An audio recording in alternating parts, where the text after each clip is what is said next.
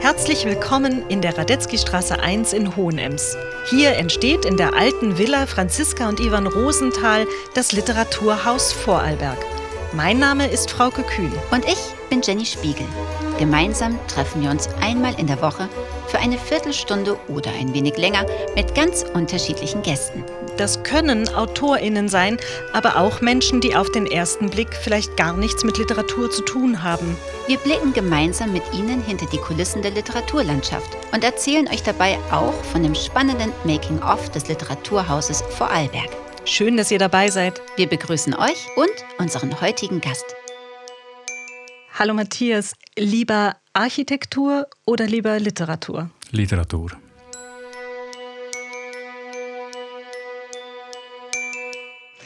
In seinen Büchern hat er die Freiheit, selbst das zu bauen, was für ArchitektInnen im realen Leben unmöglich ist.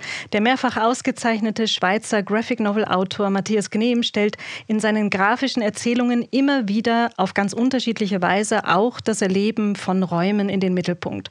Heute ist er zu Gast in der Radetzky Straße 1 und er besucht damit ein Literaturhaus, das es eigentlich noch gar nicht gibt. Herzlich willkommen, Matthias. Dankeschön. Matthias, du bist 1970 in Zürich geboren, wo du auch heute noch lebst und du bist freischaffender Autor und Comiczeichner. Dein biografischer Weg dahin, der hat dich aber über die Architektur geführt, denn du bist auch diplomierter Architekt der ETH Zürich. War das ein Umweg, der trotzdem zum Ziel geführt hat, oder war das Architekturstudium die allerbeste Schicksalsfügung für dich? Es war die allerbeste Schicksalsfügung. Es war tatsächlich so, ich wollte immer schon Comiczeichner werden. Und wenn man halt so aufwächst, und äh, ich kenne jetzt das von meinen Kindern, die Eltern sind besorgt und die wollen, dass da was Gescheites rauskommt.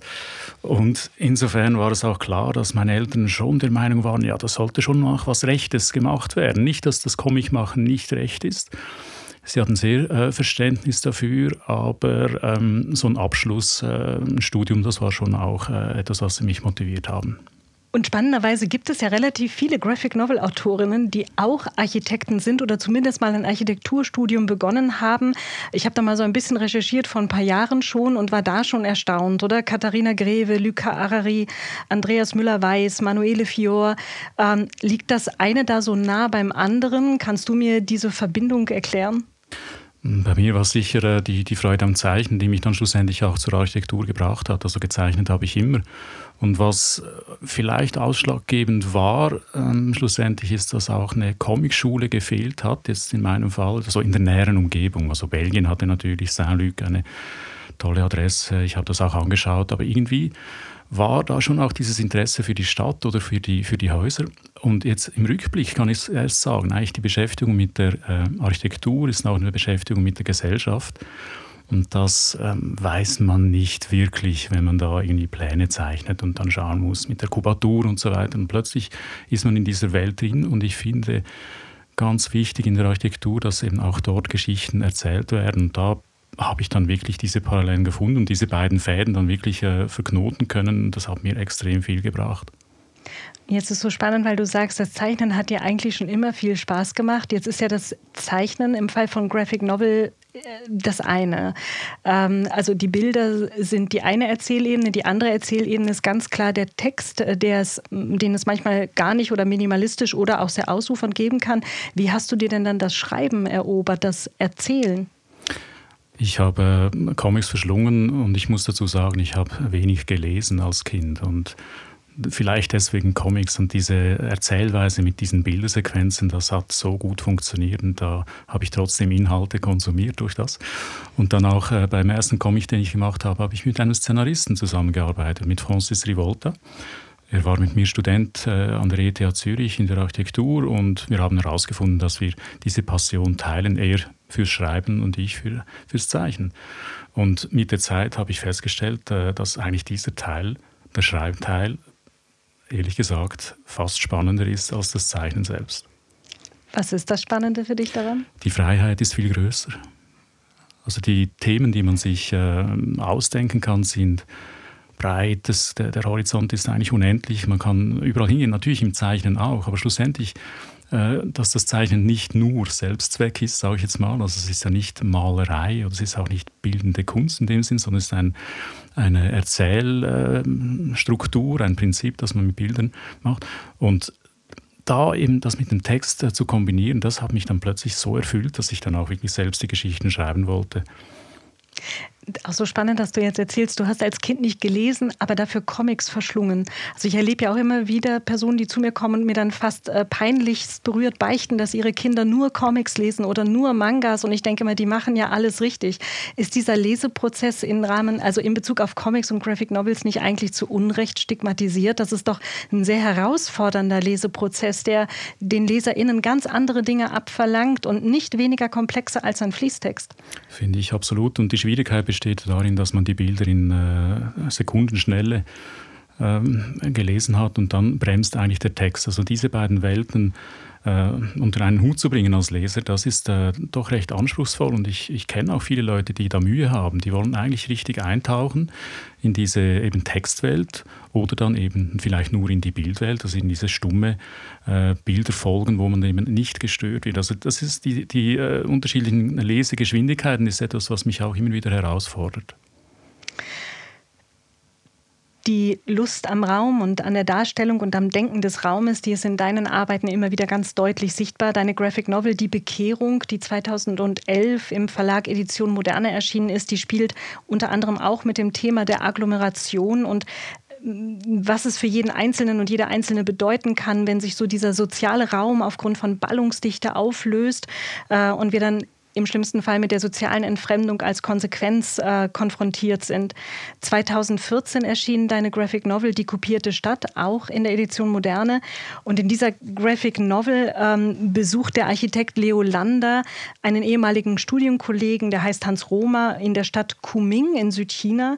Und Hans Roma, der betreibt dort ein erfolgreiches Architekturbüro und hat für einen Immobilienmogul eine Kopie der Stadt Zürich in China aufgebaut. Und das klingt jetzt so abstrus, News, aber tatsächlich ist das Thema überhaupt nicht aus der Luft gegriffen, denn äh, im Osten Chinas zum Beispiel gibt es eine Stadt, die Paris nachempfunden ist. Die hat einen 108 Meter hohen Eiffelturm und äh, im Süden Chinas wurde dieses Dorf Hallstatt aus dem Salzkammergut nachgebaut und weil ich aus der Nähe gebürtig komme, beeindruckt mich besonders, es gibt in Changde einen Stadtteil, der ist Hannover nachempfunden. Also unfassbar. Was hat dich denn als Architekt und was hat dich als Autor an dieser Idee Idee der kopierten Stadt besonders gereizt? Dieses Thema war mir tatsächlich durch Hallstatt äh, bekannt geworden und äh, die Lust nach China zu reisen war eigentlich zuerst da. Das war ganz profan und äh, auch wieder nur, also ich sage mal, nur reisen ist auch toll, aber mit einer Aufgabe reisen, mit einer äh, Idee für eine Geschichte im Gepäck, das war eigentlich das das Wunderbare daran. Darum, äh, ich wusste auch nicht genau, wo das, wo das spielt, sondern ich ging wirklich auf Recherchereise und habe dann schnell herausgefunden, dass äh, dieses Kunming eine Partnerstadt von Zürich ist. Und da je mehr ich mich mit dem Kopieren, auch mit der, mit der Freude ähm, äh, zu kopieren oder eben auch die Ehrerweisung, wie Sie das sagen eigentlich, also es ist nicht Stehlen, sondern es ist eben eigentlich in der Tradition auch der, der, der Maler und Zeichner, dass, man, dass der Schüler dann eben das Blatt des äh, Lehrers nimmt und dann noch vervollständigt und sogar mit seinem Namen signiert und auch kopiert und so weiter. Das ist, das ist äh, eine völlig andere Sichtweise. Es hat wenig zu tun mit unserem äh, romantischen Genieanspruch an die Kunst, sondern man nimmt und man entwickelt das weiter. Das hat sich dann so in dieser Recherchereise ergeben. Und dann war ich einfach fasziniert von, von der Geschwindigkeit und vom, vom, äh, wie, wie diese Städte wachsen. Und das war dann, da, da wusste ich dann, okay, das ist der Kern der Geschichte, das muss ich machen.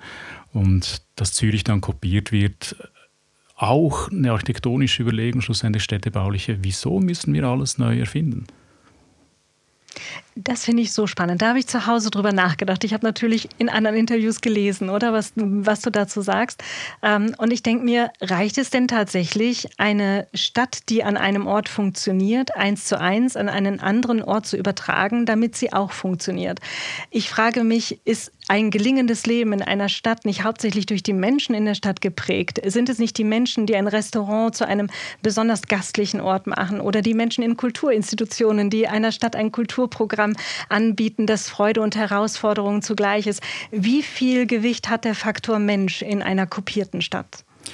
Der Mensch ist verloren. Das ist schlussendlich auch äh, das Ende der Geschichte. Also er weiß nicht mehr, wo er ist. Er ist äh, es könnte auch Zürich sein, dass äh, Europa ist untergegangen. Also man ist nicht mehr sicher, wo man ist. Und tatsächlich, also diese Entwurzelung, und ich bin schwer der Meinung, das funktioniert überhaupt nicht. Das muss wachsen, das muss organisch wachsen. Man kann nicht einfach eine Retortenstadt irgendwo hinstellen. Es gibt genügend Beispiele, auch in China, auch in Europa, wo das nicht funktioniert hat, dass die Retortenstädte nicht auf Touren kommen, weil die Leute, die leben dann lieber noch im Dickicht der Altstadt mit schlechter Luft, mit äh, wahnsinnigen auch hygienischen Problemen, aber die tolle, blitzblanke neue Stadt, die wollen sie gar nicht. Insofern, mittelalterliche Stadtkopien schon interessant, aber das Bild einer Stadt wird geformt durch die Menschen, wie du sagst, durch die Kultur, durch die Jahrhunderte äh, dauernde um Umbau, Entwicklung der, der, ganzen, der ganzen Räume und das kannst du nicht von oben herab so planen und, und bauen. Ja. Wenn man deine Website besucht, dann findet man als Userin äh, da auch Arbeitsproben von Auftragsarbeiten. Du hast zum Beispiel eine Stadtvision der Stadt Frauenfeld entworfen, aber auch eine tropische Stadtvision von Zürich. Denkst du gerne in Utopien? Ich liebe es vor allem, äh, Städte von oben zu zeichnen. Und diese, dieses Eintauchen in so eine Vogelschau, das, das fasziniert mich. Ich weiß nicht, ich weiß ehrlich gesagt gar nicht, woher das, woher das kommt. Das hat so was, man hat so den göttlichen Überblick und äh, man, man schaut fast ein bisschen auf so eine Modelllandschaft und kann ein bisschen äh, sich vorstellen, wo das Ganze spielt. Also ich glaube, das ist so, das ist auch eine, eine, eine, eine, Spielfreude darin und eben dann auch in bestehenden Strukturen, wie jetzt in Frauenfeld oder jetzt dieses äh, utopische Projekt. Ähm, da kann man natürlich seine Fantasie wirklich freien Lauf lassen. Das Schöne ist, es sind eben noch nicht wirkliche Planungen, sondern es geht mal um ein Stimmungsbild. Es geht darum, sich vorzustellen, wie könnte es sein in 30, 40, 200 Jahren. Ja, das ist das Tolle daran. Da mache ich gerne, also das sind auch wirklich Auftragsarbeiten, die ich gerne dann äh, ausführe. Ja, da sieht man diesen Arbeiten auch auf den ersten Blick an. Also da kann man sich auf deiner Website wirklich ein Stück weit drin verlieren und sich dort auch wiederfinden und weiterdenken. Also sehr inspirierend. Du bist ja auch Dozent im Studiengang Architektur an der Zürcher Hochschule für angewandte Wissenschaften und du dozierst zum Thema Kunst und Raum. Welche von deinen Erfahrungen in Bezug auf Kunst und welche Erfahrungen in Bezug auf Raum gibst du denn an die nächste Generation weiter? Eine Übung, die ich äh, sehr gerne mache, ist äh, Storyboard zeichnen. Und äh, im filmischen Storyboard. Im filmischen Storyboard geht es darum, sich zu überlegen, wo die Kamera steht. Also wo schaut man auf das Geschehen.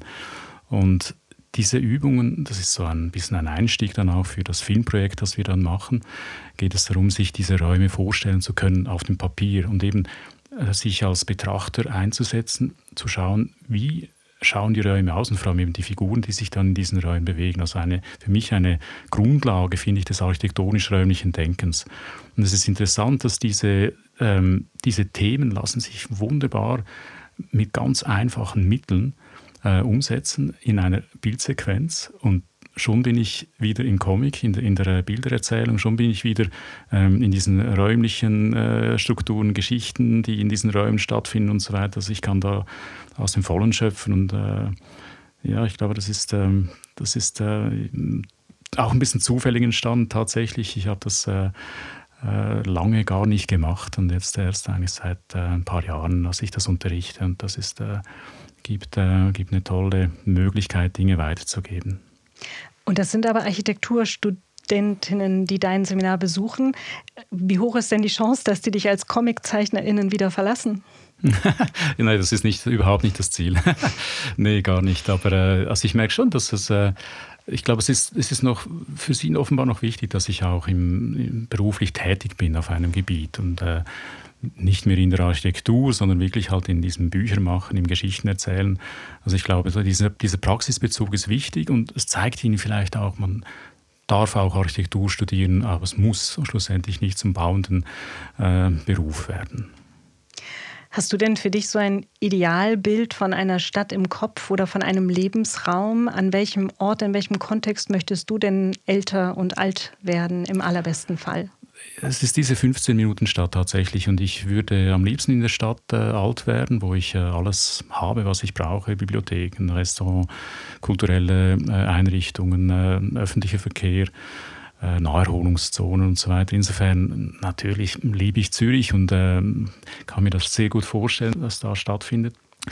Ähm, Fakt ist ja, dass Architektur uns tatsächlich alle umgibt. Städte sind ja in erster Linie mal gebaute Wirklichkeit, die von Menschen wahrgenommen, genutzt und erlebt wird. Und damit sind eigentlich diese Themen Raumplanung und Stadtentwicklung ganz wahnsinnig relevante Themen, die eigentlich auch in einem breiteren Diskurs mit der Bevölkerung gemeinsam diskutiert werden müssten. Denn die Entwicklung betrifft uns alle im, im täglichen Leben. Jetzt habe ich aber immer mal wieder Kontakt mit Expertinnen im Bereich Raumplanung und Stadtentwicklung und die sagen mir immer, ja, das ist fast unmöglich, weil das Thema so abstrakt Abstraktes und auch, weil die Fachsprache der Raumplanung und der Stadtentwicklung sich ganz oft sperrig zwischen die Bevölkerung und die Expertinnen stellt. Und da kommt es dann eben immer wieder auch zu Vermittlungsschwierigkeiten. Können denn Graphic Novels wie deine LeserInnen für diese Raumplanungs- und Stadtentwicklungsplanungen äh, können denn Graphic Novels wie deine LeserInnen für diese Fragen rund um Raumplanung und Stadtplanung sensibilisieren? Und ist das überhaupt ein Ziel deiner künstlerischen Arbeit? Nee, also was die Bücher betrifft nicht. Also wenn ich jetzt äh, frei arbeite, ist das ein wichtiger Bestandteil, dass diese Räume auch gezeigt werden, aber da geht es dann wirklich um das Schicksal der Figuren. 2022 ist deine Graphic Novel Gläserne Gedanken äh, erschienen und hier stehen Inhalt und Form des Buches in ganz besonderer Korrespondenz zueinander und da ist der Verlag Edition Moderne auch äh, wieder mal ein wirklich wunderschönes Experiment eingegangen. Magst du für unsere HörerInnen, die das Buch jetzt nicht sehen können, auch wenn es hier liegt, kurz erzählen, was das Besondere äh, an dieser Graphic Novel ist? Meine Figur Markus Sug ist Schriftsteller und er äh, diktiert er schreibt nicht, er diktiert und er ist ständig mit seinem Smartphone in den Händen, liegt er auf seiner Pritsche und diktiert seinen Roman äh, ins Smartphone mit einer äh, Spracherkennungs-App, die dann seine gesprochene Sprache in Text umwandelt. Und für mich war von Anfang an klar, dass die Form der Erzählung, was mit diesem Scrollen zu tun haben sollte. Das heißt, es folgt in der vertikalen Anordnung Bild, Bild, Text, Bild, Bild, Bild, Text, Bild, Bild, Bild und so weiter. Also es gibt immer, der Text ist immer zwischen den einzelnen Bildern und nicht äh, wie normalerweise im Comic von links nach rechts, zweite Zeile links nach rechts, sondern es ist alles nur vertikal. Das heißt, so ein endloses Band äh, wie beim Scrollen im Feed und äh, mir war überhaupt nicht klar, wie man das in ein Buch packt. Ich dachte an eine Zeitung, wo es Spalten gibt, vielleicht drei Spalten pro Seite, Bilder und so. Das ist ein bisschen schade, habe ich gedacht. Und dann sieht man schon ein bisschen, man verrät ein bisschen zu viel oder dann hat man schon die Möglichkeit vom Cliffhanger ist nicht mehr so da. Dann ist halt wie immer im Buch, oder? Und äh, dann habe ich das äh, mit äh, Claudio Barandun und Julia Marti von der Edition Moderne besprochen und sie haben das, ähm, das Projekt angeschaut. Dann ging mal äh, eine Woche nichts und dann äh, haben sie mich äh, kontaktiert und gesagt, ja, wir drehen das Ganze um 90 Grad. Das heißt, wir machen eine Kalenderbindung und damit man dieses Buch wie ein Handy hält, so ein Klapphandy, dass man dann, ist auch so handlich, also auch so breit etwa wie ein Smartphone, man klappt das auf und blättert dann eigentlich wie ein Kalender von unten nach oben und hat so eine Art äh, analoges Scrollen äh, als Buch. Ja, es funktioniert fantastisch und tatsächlich nahtlos auch im, im Übergang. Ähm, Zusätzlich zu deinem Protagonisten, dem Markus Huck, oder der eben tatsächlich ein Autor ist, der nicht schreibt, gibt es noch seine Partnerin, äh, Anina. Und die beiden haben ein Baby, also sie sind in einer schwierigen Lebensphase, weil dieses Baby ist ein Schreibaby und äh, das zunehmende Schweigen der beiden EhepartnerInnen wird von diesem Baby lauthals äh, übertönt. Äh, und dann tritt da Gerhard mit äh, aufs Programm. Äh, Gerhard ist Programmierer, der arbeitet für das Startup Brainphone und er entwickelt gerade eine Anwendung, die nicht nur das das Diktierte in Text verwandelt, sondern das Alleingedachte. Hast du dort beschrieben, wie beklemmend dieses Gefühl von Big Data und Datenkraken für dich ist. Wie geht es dir denn jetzt zwei Jahre später, wo ChatGPT und die KI in unserer Realität angekommen sind? Ja, wir sind schon da. Ja, es ging schon sehr schnell und äh, vielleicht haben wir beide noch fünf Jahre, wo wir uns in geschützten Rahmen bewegen können und äh, aber ich, ich würde es jetzt auch nicht nur als, äh, als Bedrohung anschauen. Schlussendlich die Möglichkeit, mit dem kreativ umzugehen, hoffe ich äh, nach wie vor, äh, sollte immer noch da sein. Und natürlich muss man sich schützen und das sollte parallel laufen, wie immer. Sind aber natürlich die Erfindungen schneller als dann der Schutz vor den Erfindungen. Eine alte Geschichte, aber ja, es bringt ja nichts. Wir ähm, profitieren hoffentlich äh, davon und werden uns nicht äh, wie meine Figur dann tatsächlich in die Paranoia getrieben sehen. Ja, für Markus nimmt es ein, äh, ist es ein abwechslungsreiches äh, Schicksal, das ihn da erwartet, ohne zu viel zu verraten. Und du sagst jetzt, ähm, mit, mit dieser digitalen Entwicklung, die rasant äh, vonstatten geht, kreativ umzugehen, was könnte das für dich oder was bedeutet das für dich als Autor? Ja, also der Versuch, ich habe es jetzt nicht gemacht, aber der, der Versuch mit äh, ChatGPT zu arbeiten, äh, fasziniert mich. Ich bin jetzt an einem neuen Buch, wo es auch um äh, solche Forschungen geht. Also nicht künstliche Intelligenz, sondern schlussendlich auch das Verständnis von Menschen schlussendlich als Maschine.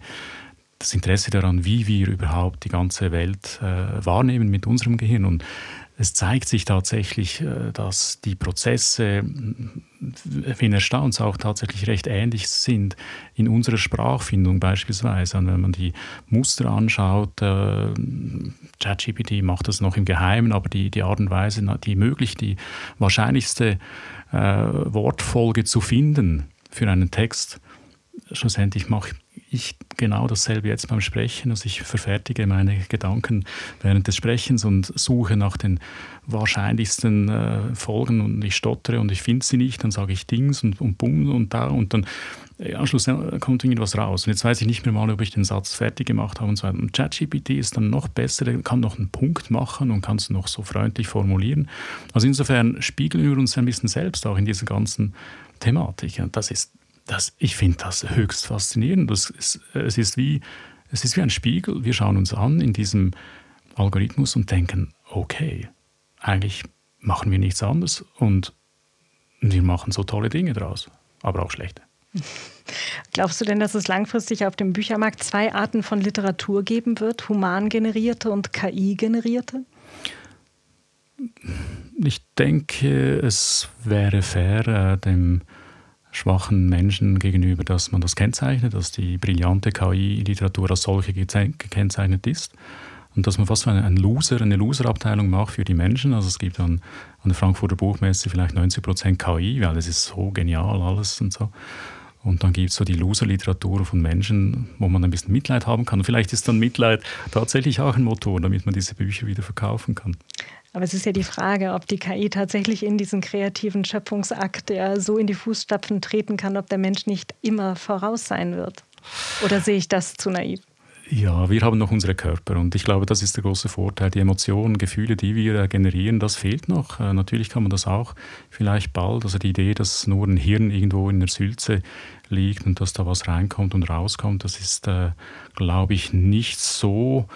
Äh, wir haben unseren Körper und wenn wir uns erinnern, erinnert sich unser ganzer Körper bis in die, in die Zehenspitzen. Und das diese, dieser Vorteil werden wir wahrscheinlich noch ziemlich lange haben. Das heißt, diese ganze äh, evolutionäre Entwicklung vom, vom Reflex über die Emotionen bis zur Bildung von Gefühlen, bis zur Bildung von Bewusstsein, sind wir schon noch voraus und das unterscheidet uns und auch, auch dieses Irrationale, das wir haben, also diese, diese Wutausbrüche oder so, die wollen wir ja nicht, aber wir können leider nicht vom Intellekt die Emotionen bremsen. Wenn sie kommen, kommen sie, das ist halt äh, in uns drin und das führt zu Brüchen, die schöpferischer sind, vermute ich, als äh, ChatGPT momentan sich, äh, sich das zusammenklauben kann im, im Netz.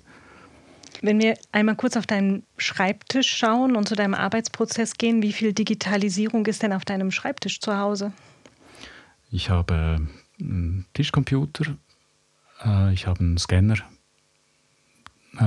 sogar noch ein, ein äh, Festanschlusstelefon und mein Handy. Ja, das sind die, sind die vier, fünf Dinge. Ohr, ja, Musik zu hören. Ich höre sehr gern Musik oder Hörbücher zum Zeichnen. Ja, das sind so fünf, sechs äh, technische Geräte, alle viele verbunden mit dem Netz. hm. Und ist eigentlich dieser Geräte Bestandteil deines Zeichenprozesses? Was ist dein Lieblingsinstrument zum Zeichnen? Ich zeichne analog. Das ist äh, mir ganz wichtig. Also dieses, äh, die Hände, die Hände dreckig. Äh, äh mit Kreide zeichne ich sehr gerne, mit Bleistift, äh, Karton. Äh, ich, ich also es ist wirklich dieser, das, das, das würde ich nie hergeben wollen. Also ich, ich bin schon genug am Computer und dann noch die ganze Zeit auch für den zeichnerischen Prozess am Computer zu sein, das würde mich schade dünken. Und dann wird es dann schon digitalisiert. Äh, Sprechblasen mache ich oft dann im Digitalen rein oder auch Bildanpassung und so weiter. Also die ganze Vorstufe für den Druck, das mache ich dann schon gerne auch, aber das sollte eigentlich die kleinere äh, Zeitspanne beanspruchen. Also noch ein sehr analoger Analog. und handwerklicher ja, Arbeitsprozess. Ja, ja, ähm, trotzdem gibt es deine, deine Graphic Novel Gläserne Gedanken auch als kostenlose Webausgabe. Warum war dir das wichtig, dass es zum haptischen Buch, das man käuflich erwerben kann, diese kostenlose freie Variante im Netz gibt? Das war auch eine Diskussion mit dem Verlag. Ich das wäre meine äh, zweite ja, Frage gewesen, ob das ein Durchmarsch war. Äh, ja, wir haben wirklich versucht, das irgendwo zu platzieren, eben auch in einer äh, Online-Zeitung beispielsweise. Es gibt auch Online-Comics. Das Umfeld hat dann für uns alle nicht gestimmt oder auch es gab auch kam nicht zum Ziel tatsächlich auch bei einem anderen Beispiel und dann äh, war das dann die Idee vom Verlag, dass wir das äh, einfach online eine, eine, Website machen, wo man über den QR-Code reinkommt. Äh, der QR-Code ist auf dem Buch abgedruckt, aber es gibt keine äh, Zahlschranke. Insofern, das Scrollen ist da natürlich äh, viel besser. Und jetzt ist es nämlich Wunder, weil was ist angenehm? Ich meine, ich liebe Bücher über alles. Und ich ziehe die, die gedruckten Bücher der digitalen Version äh, meistens vor. Habe aber auch schon Leute gehört sagen, äh, dass äh, die digitale Version besser lesbar ist und eben auch wirklich noch passt. Also diese komischen analogen, altertümlichen Zeichnungen und dann scrollt man das da so äh, von unten nach oben. Ja, vielleicht ist das Geschmackssache schlussendlich. Aber fantastisch, dass es beides gibt. Ähm, ein guter Teil deiner Graphic Novels ist auch in der französischen Übersetzung erschienen. Und ähm, ich weiß von deinem Kollegen Martin Panchot, der auch in der Edition Moderne äh, veröffentlicht, der, der, obwohl er französischsprachig ist, seine erste Graphic Novel äh, wurde auf Deutsch publiziert. Und obwohl sie fantastisch rezipiert wurde, war es für ihn nochmal ein enormer Gamechanger, als die gleiche Graphic Novel auf Französisch publiziert wurde und damit für diesen französischsprachigen Markt, in den franco-belgischen Markt zur Verfügung stand. Also, und man muss wissen eben, dass der französischsprachige Markt, Büchermarkt, Markt diese Kombination zwischen bildnerischer Kunst und Literatur einfach ganz anders wertschätzt und dass das dort auch eine lange Tradition hat. Wie ist das bei deinen Büchern? Ist das Echo lauter aus den französischsprachigen Übersetzungen oder merkst du da eigentlich keinen Unterschied? Das hat auch stark geändert. Also als ich äh, mit dem Zeichnen begonnen habe, war Frankreich das Ziel der Träume, weil das ist wirklich die neunte Kunst, ist da zu Hause, Belgien, Frankreich, der frankophone Raum. Und das war dann auch tatsächlich schnell möglich. Also bereits die, die, äh, das erste Buch, das ich zusammen mit Francis gemacht habe, äh, erschien dann auf Französisch und das hat wirklich äh, Wellen geschlagen. Also in, in Angoulême, in diesem Festival, war das nominiert für die beste Erstlingsarbeit und so weiter. Also es war, das war ein, wunderbarer Einstieg und das, auch die ganze Begeisterung für dieses Medium ist, äh, ist spürbar und es hat wirklich nachgelassen. Es hat äh, interessanterweise viel mehr Verlage gegeben seither und viel weniger Leserschaft. Oder vielleicht Leserschaft gleich, aber die Konkurrenz ist viel größer geworden. Und ich habe schon gemerkt, also mit dem Gamen äh, ist eine große Ziel, äh, ein Zielpublikum abgewandert und hat äh, ein bisschen auch die, die Comicwelt verlassen, so sage ich jetzt mal vor 30 Jahren, jetzt halt schon rückblicken. Dann kam eigentlich die Graphic Novel Welt und, und in der fühle ich mich heute extrem wohl, weil es wirklich um Inhalte geht, wo man wirklich äh, Schicksale von Figuren äh, erzählen kann. Und da habe ich jetzt, äh, die kopierte Stadt wurde auf Französisch verlegt. Ähm, äh, da muss ich sagen, wir bewegen uns dann wieder im Bereich des äh, deutschsprachigen Raums. Ich danke dir sehr, dass du heute hier bei mir zu Gast warst, mit mir über kopierte Städte, gläserne Gedanken und auch Zukunftsräume und Utopien geredet hast. Ich würde mich wahnsinnig freuen, wenn du wiederkommst, wenn unser Literaturhaus Vorarlberg ganz tatsächlich real seine physischen Türen öffnet. Danke für deinen Besuch heute. Vielen Dank für die Einladung. Radetzky Straße 1 ist der Podcast des Literaturhauses Vorarlberg. Ihr findet ihn auf unserer Website literatur.ist und überall dort, wo es Podcasts zu hören gibt.